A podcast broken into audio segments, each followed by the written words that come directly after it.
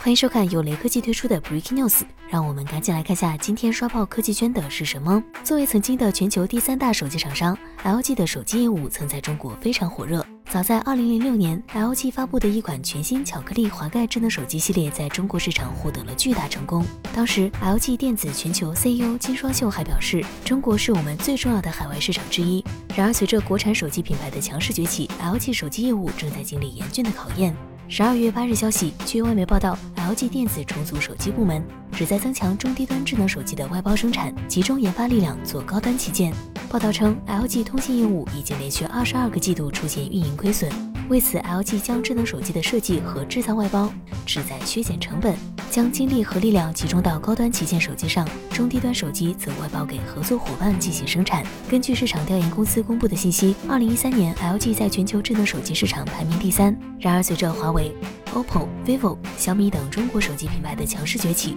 全球前五名早已找不到 LG 的身影。雷科技编辑认为，实话实说，当前的形势下，LG 的机会很小。手机行业中已经形成了寡头局面，前期因为竞争力不足掉队的 LG 很难再杀入进来。现在做手机考验的是厂商的综合实力，包括供应链整合、研发、销售渠道、粉丝基础等等。而 LG 显然不具备破局的机会，只是 LG 不管怎样都不会甘心放弃手机业务，现在发力做高端，算是破釜沉舟，奋力一搏。